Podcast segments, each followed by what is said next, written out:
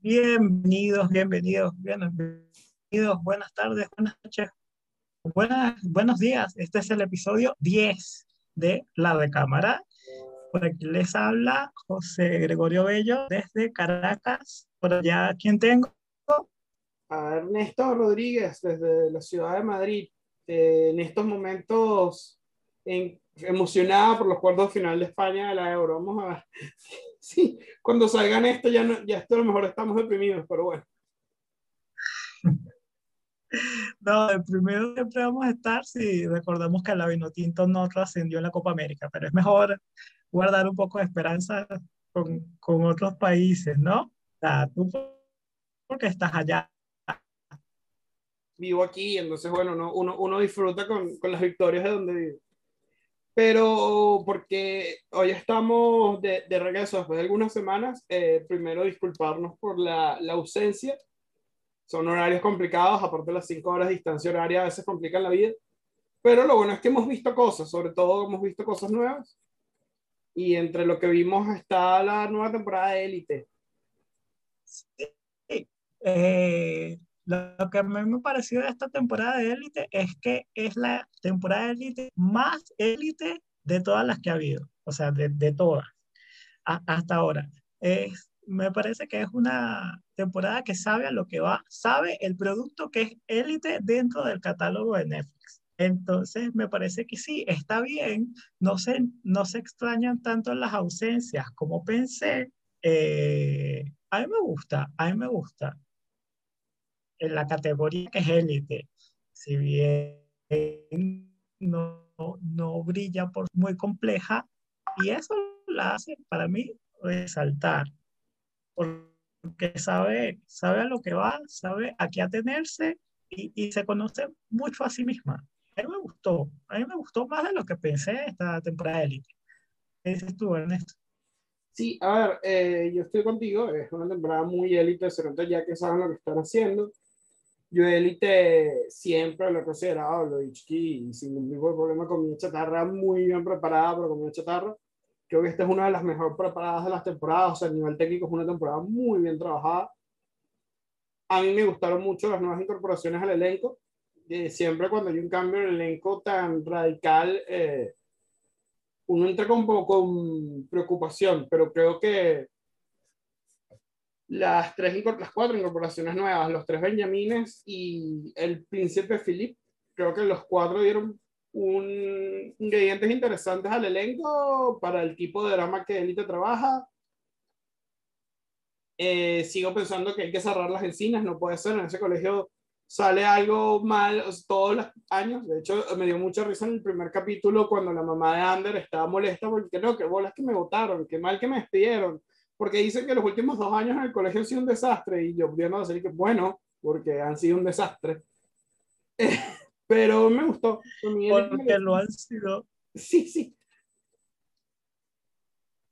Pero a mí me gustó. Esto, esto... bien trabajada, cuarta temporada, me da curiosidad porque ya confirmaron la quinta. Sí. Supongo que seguiré viendo. Yo todavía, todavía me falta un a, mí me falta un capítulo. No sé cuál será la trama de. Bueno, uno entra a élite siempre sabiendo que va a haber, uh, si no es un asesinato, va a haber algo por allí. Y, y la manera en que está contada pa parece hasta original. Parece ya, este, esto es élite, la, forma en que está nada. No sé si te pasa que terminaste odiando a Ander. Creo que Ander es un adolescente con un millón de pedos y ya. Yo, también yo creo que a veces a los personajes de Erika les perdono cosas porque digo, tiene 17 años. Claro que tomaron una edición estúpida. ¿Quién no toma ediciones estúpidas a esa edad? Uh, uh, sí, sí, no. Uh, hay que ver, hay que ver, hay que ver. Pero quien no tomó decisión estúpida fue, fue Disney, ¿no? Poner a Loki los miércoles. Sea, que ya el éxito ha sido tanto que ya dijo que todos sus estrenos de series los va a poner los miércoles. Tú que la llevas al día, Ernesto.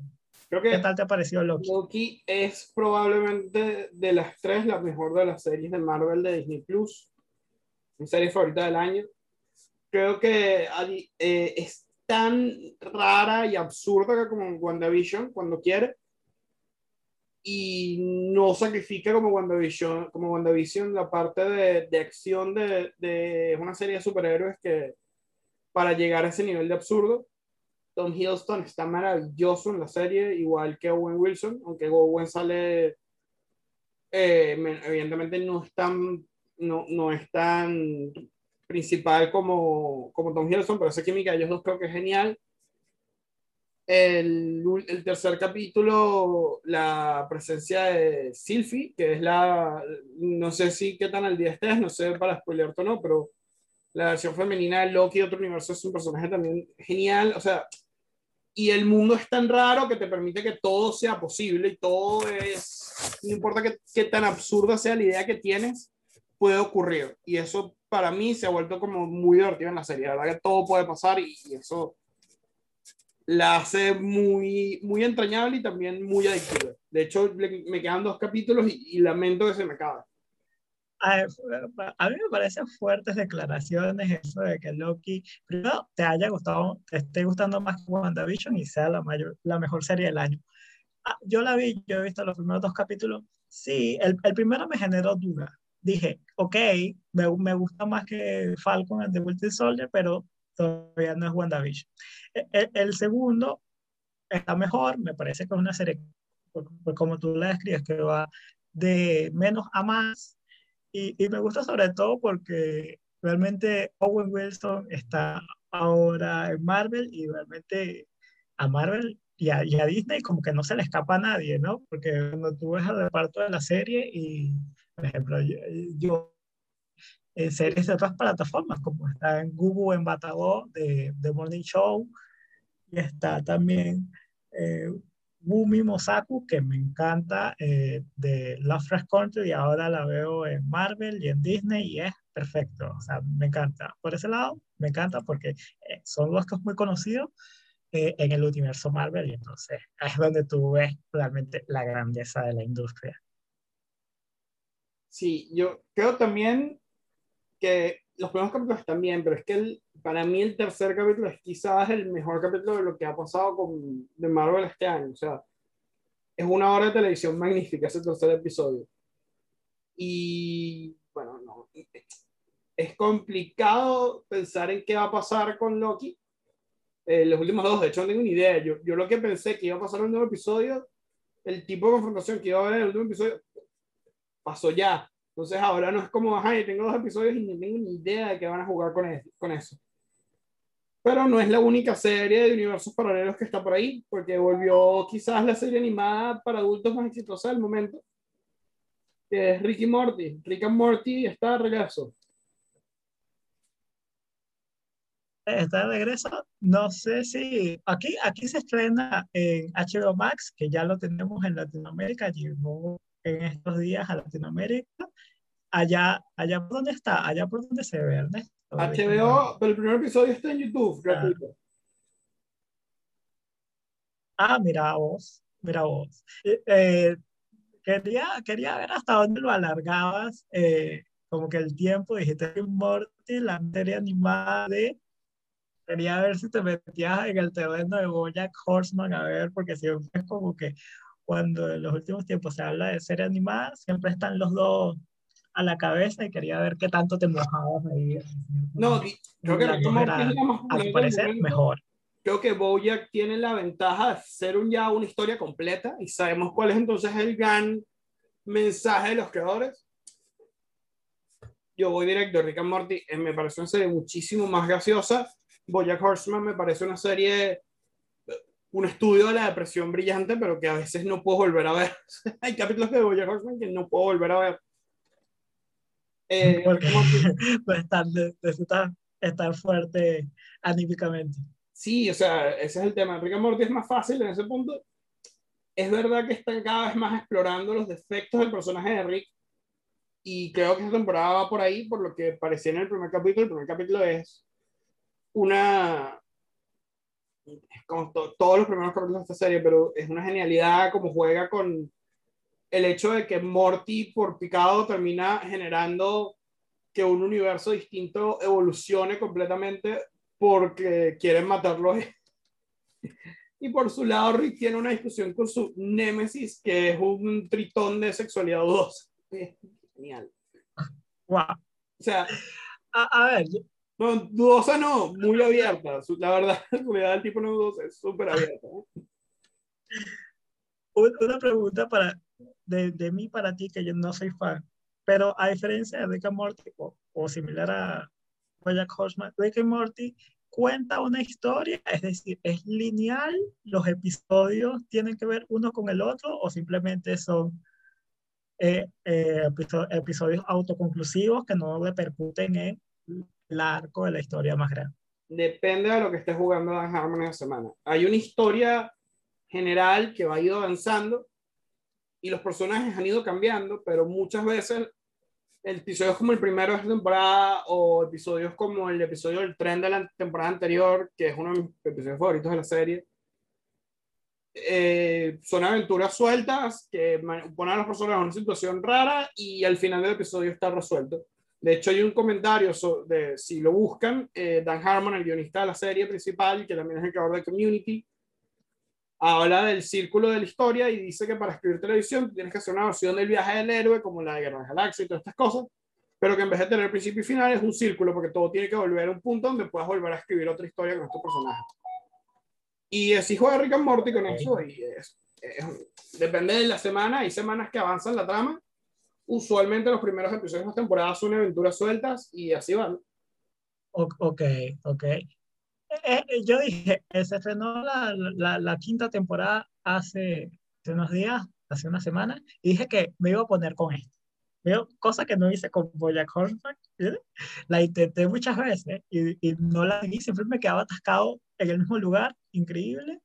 Y Rick and Morty como que nunca la, la seguí, pero dije, esta sí la voy a, sí, sí la voy a ver seguida. Está en HBO Max, que como dije, ya llegué, está toda es un compromiso muy grande para mí una serie de cinco temporadas, así que voy a comenzar por esta nada más y prometo para el próximo episodio eh, de este podcast eh, venir con mi reseña de los primeros tres capítulos de esta temporada. Sí, sí. Eh, yo lo que La temporada decir- que sí terminé eh, fue la de Katla, eh, una serie en Netflix de esta, estas ya nuevas Dark. O sea, Dark es una serie eh, europea, sombría, misteriosa.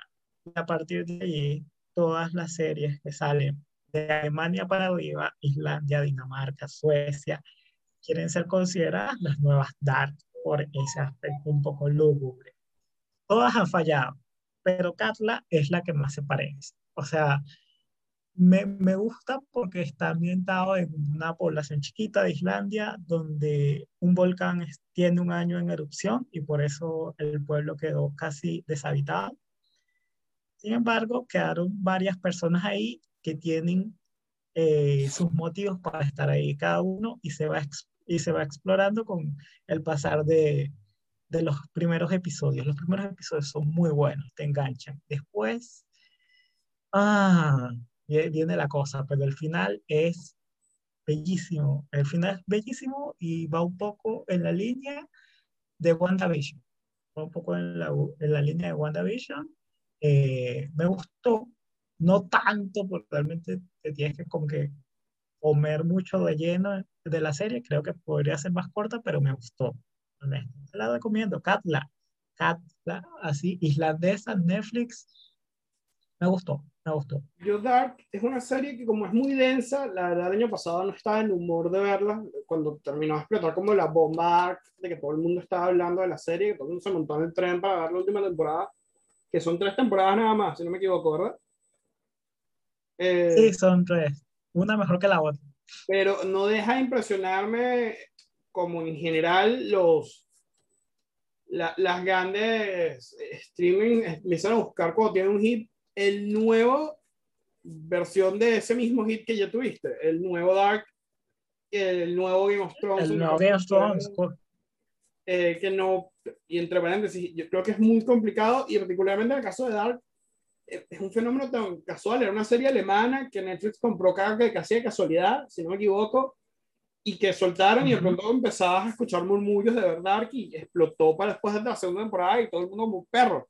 Y todavía los fanáticos de Dark, hay fechas importantes durante el año que los fanáticos de Dark ponen, hoy en 1980 pasa tal cosa y tú como, ok, cool, gracias.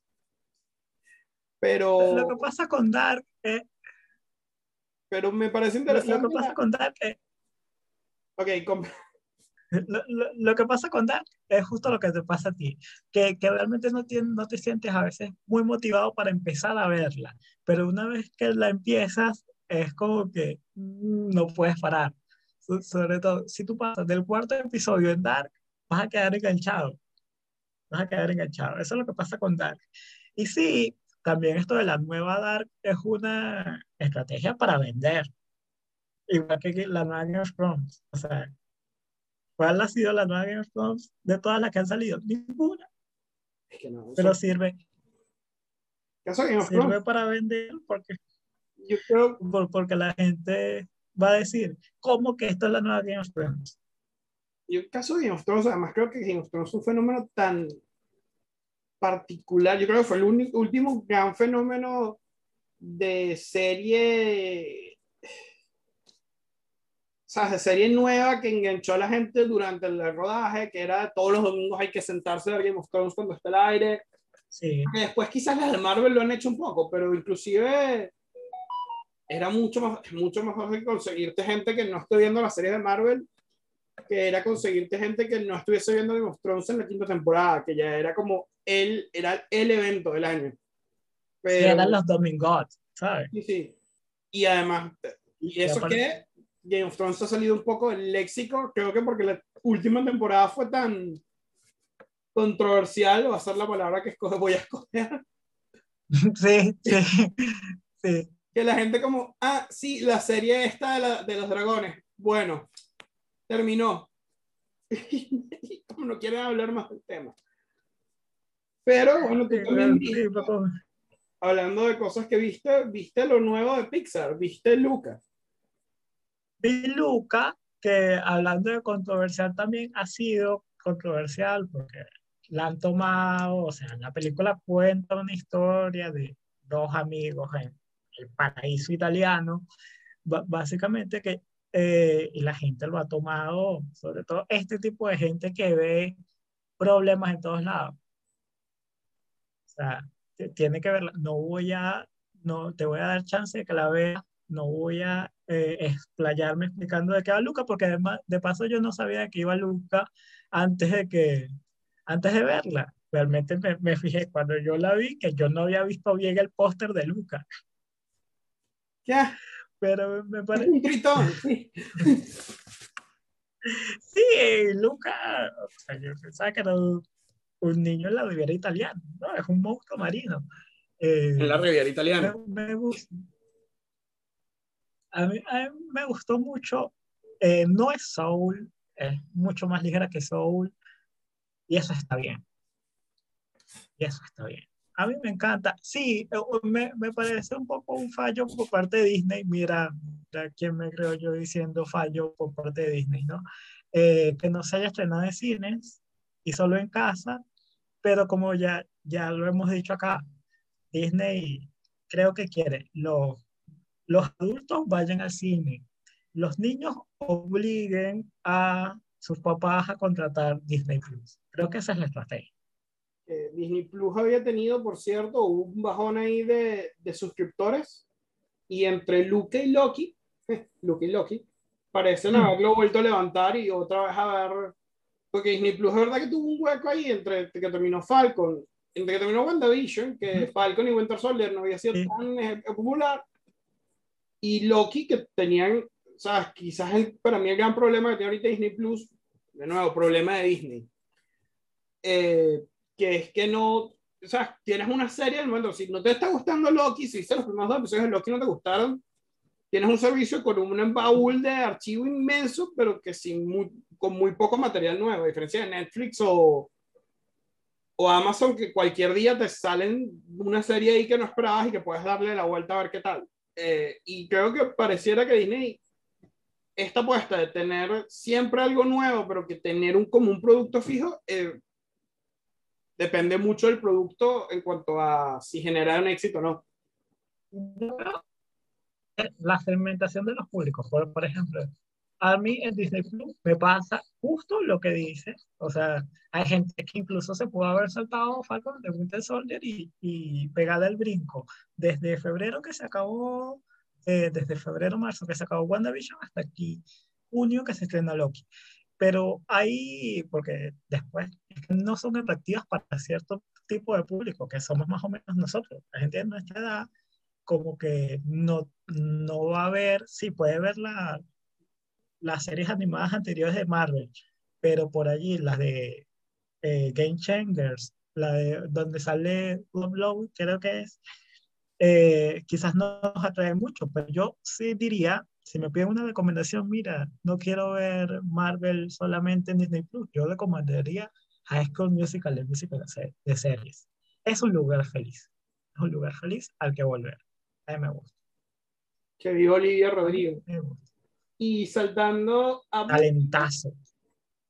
Tenemos, bueno, tenemos una cosa que está entre música porque hay un disco y televisión porque hay una especial en Netflix.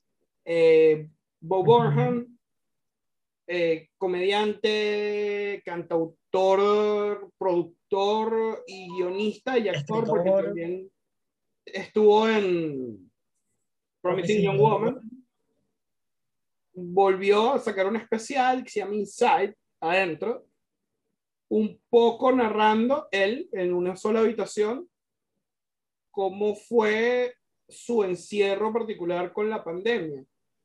Eh, yo no sé si tú sabes esta parte, Borjan tenía unos años retirado porque tuvo un ataque de ansiedad en tarima.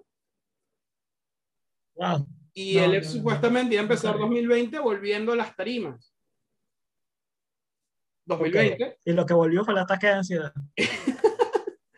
Ocurre y él decide, para no quedarse con la energía de que había empezado a escribir chistes, hacer un especial desde casa.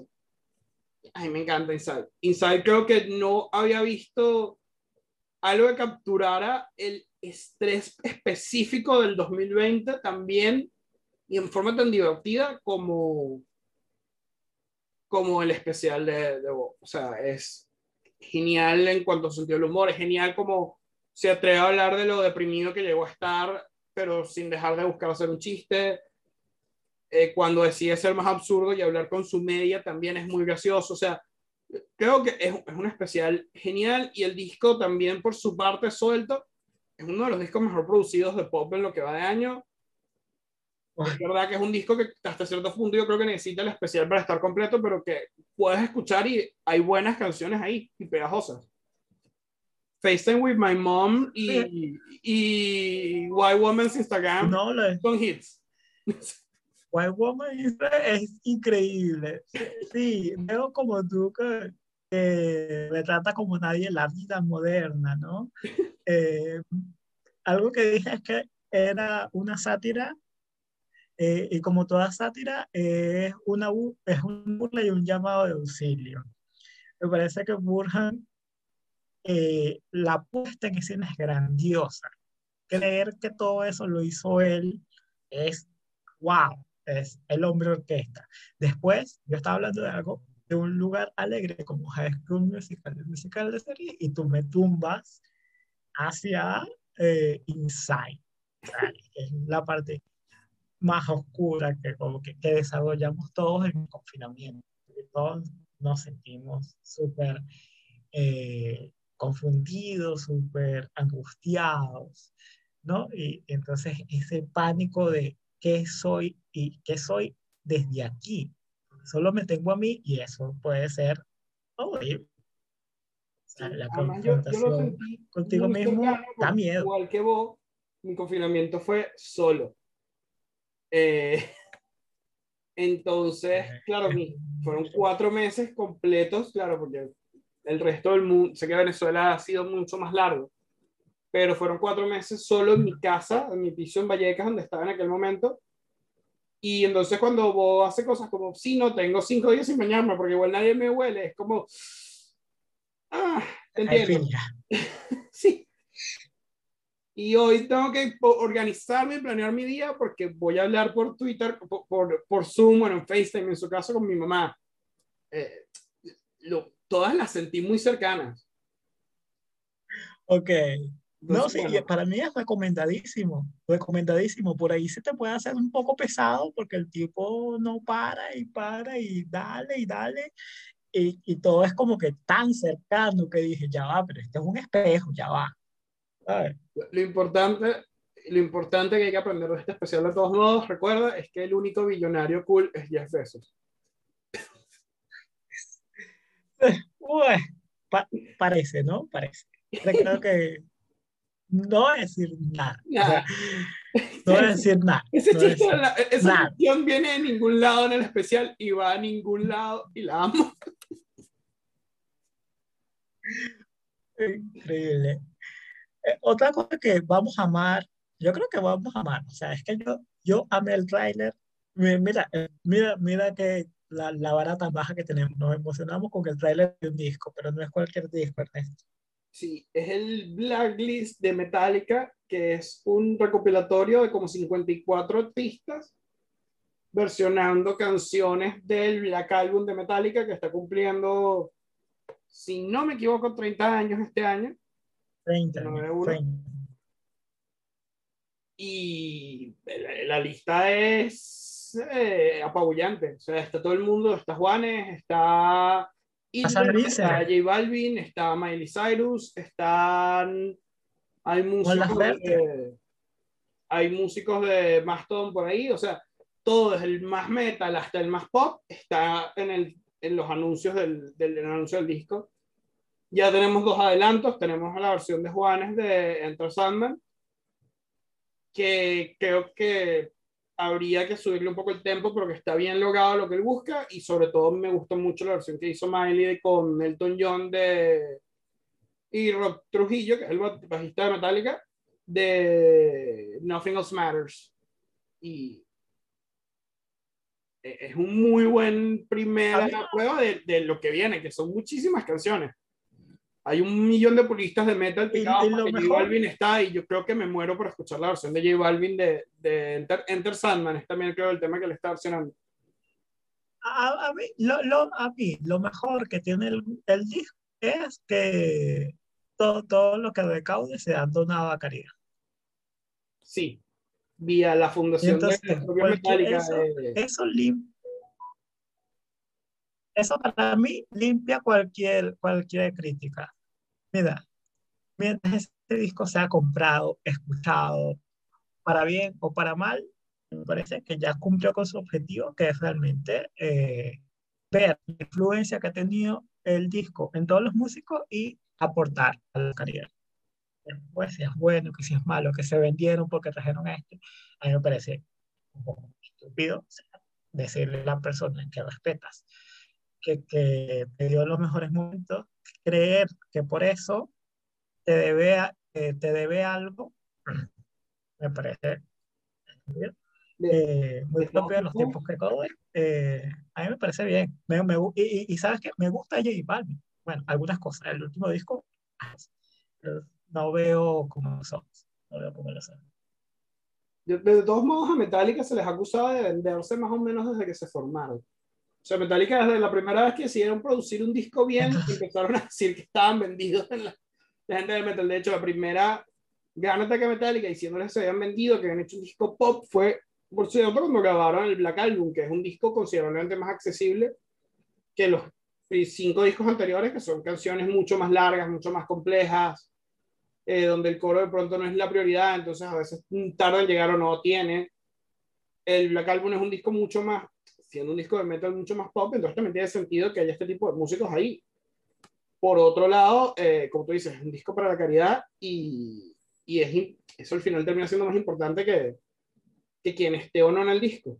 Y bueno, yo, a mí me da curiosidad, yo quiero escuchar a, a Balvin haciendo Enter Sandman, yo creo que es la que más curiosidad me da, porque sé cómo va a sonar una versión de Cage the Elephant de Metallica, ¿sabes? Ya lo sé.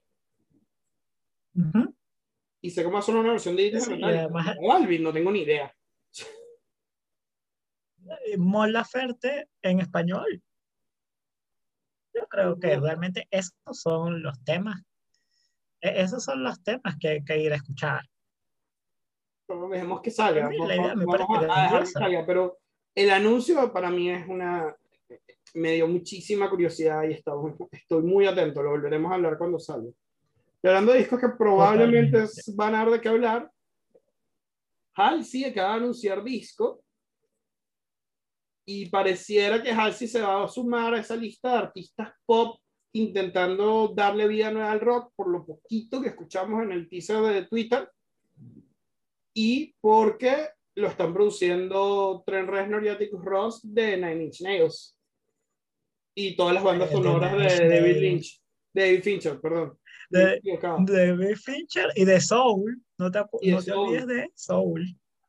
O sea, ganadores del Oscar, ganadores de Globo de Oro, de Grammys, y ahora, ¿quién no va a querer juntarse con Trent Reznor y Atticus Ross?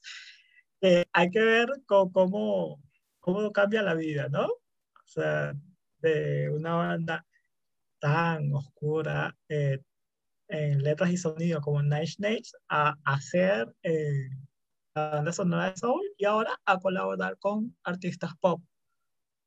O sea, ya, ya es, una de las, es un ganar-ganar. Sí, o sea, yo creo que gana más Halsey de lo que pueden ganar ellos, pero obviamente, o trabajo y obviamente quieren, quieren demostrarse que eh, pueden también hacer este tipo de Ahí lo que, me, lo que me interesa ver ahí es quién, o sea, si Trent Reznor y Atticus deciden adaptarse al sonido típico de Halsey, que también es verdad que dentro del mundo pop Halsey es uno de los artistas más oscuros que el momento que tenemos por ahora. O sea, que todo el mundo piensa en Closer, pero tú oyes los discos de Halsey, es un trabajo mucho más dark, aunque es pop, pero si Trent Reznor y a ese lado pop o si van a intentar, o si Halsey se los trajo porque está buscando hacer un sonido más cercano al industrial, quizás viendo lo que hizo Olivia Rodrigo con un disco más rockero, lo que hizo Machine con Kelly, a mí me parece un trabajo que puede dar mucho de qué hablar. Sí, sí, lo, que viene haciendo Miley Cyrus. Lo que viene haciendo eh, Miley. Creo que en estos días The Killers puso como que una adivinanza sobre quién va a ser su nuevo invitado a una, a una canción y yo puse Miley Cyrus y lo puse genuinamente, ¿sabes? Pero creo que al final fue Bruce Printing como siempre. Pero yo creo que Miley se pasó a este lado y se va a quedar porque se siente cómoda de este lado. Entonces, yo creo que eh, Halsey puede ser eh, el terreno de pruebas de través mediático para luego saltar a otros, porque yo creo que ellos están en una fase de su carrera en que no solo no le dicen no a nada, sino que realmente quieren desafíos. Sí. Eh, Tren Atticus, si nos escuchan, escriban un musical, les falta un Tony para el ego. Vamos. Eh... Seguramente ya lo están pensando un musical eh, basado en, en, Downward Spiral, Trend. Vamos. Ahí tienes, ¿ves? Ah, el musical más deprimente de Broadway, The Feel Bad Musical of the Year.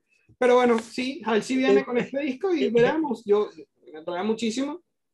Y bueno, honestamente, no, no sabes lo mucho que me alegra ver un disco pop que me atrae y que no dice producido por, Jack, por Jack Antonoff, que me parece un genio pero que ya, pues. Pero, sí, e, el, pop es, tiene más matices, tiene más matices que, que lo que habita en el universo de Jack. Pero como Jack está ahorita de gira con Bleachers, eh, es bueno que otros productores dejan, nos dejen escuchar otras cosas. Curioso. Pero bueno, nos vamos, nos queda nada más la recámara y es tuya, José. ¿Qué tienes por ahí? Mira, tengo dos cosas para premiar el tiempo que pasamos sin emitir un episodio nuevo, traje dos cosas. Uno es que vean iCarly, la nueva versión en Paramount Plus. Realmente parece que Miranda Cosgrove no cambió nada esperando que iCarly eh, reviviera. está igualita, su compañero está igualita, eh, tiene la misma esencia de iCarly que veíamos de niño adolescente, eh, sí, falta Janet McCordy, no está. Eh, no voy a decir que no se le echen falta, pero creo que han sabido paliar un poco esa ausencia. Me, me, gustó mucho. He visto los primeros dos capítulos y me gusta. Es un lugar feliz. Creo que en este punto no, no, no nos neguemos lugares felices. muchas cosas intensas, mucho mundo complicado, entonces si, si hay tiempo, dura media hora cada episodio de iCarly, eh, véanlo. Y otra cosa que les voy a recomendar. ¿Ah? Paramount Plus, ¿no? Sí, Paramount Plus. Creo que eh, estas plataformas, que, no son las grandes, eh, tienen que buscar un poco en la memorabilia. Eh, Paramount lo logró con iCarly. Eh, otra cosa que le voy a recomendar es que lean lo que escribió Ernesto para Caracas Chronicles, eh, su texto Nostalgia for a Broken City, eh, donde extraña una ciudad que ya no es a partir de un disco nuevo que lo transporta justamente a esta capital fallida, ¿no? No, la capital no fallida. La hicieron que fallar. No sé qué piensas tú. Y eh, no sé qué, es incómodo siempre hablar de un texto de uno, sobre todo que José no me avisó que a recomendar mi texto. Pero sí, es la primera colaboración que hago con la gente de Caracas Chronicles. Eh, es un texto que a mí me gusta mucho. Em, hablando un poco de cómo el disco de vinilo me hizo recordar esos años, eso que, que nuestro querido Alejandro Fernández Rieira llama el, el lustro dorado del rock venezolano, de la música alternativa venezolana y eh, como, como el disco de vinilo me transportó un poco a eso, el disco de vinilo versus eh, fue grabado en su mayoría, lo averigué escribiendo artículo en la Plaza Sadel en un sin mordaza. Y bueno, un poco esa energía me devolvió esos tipos de momentos y lo mucho que los extraño y que los extrañaría estando allá porque igual no pasan porque el, quienes nos gobiernan eh, nos han, han trabajado para que no pasen. Em, pero bueno, este, eso, a mí me gusta el texto, em, creo que me quedó bonito.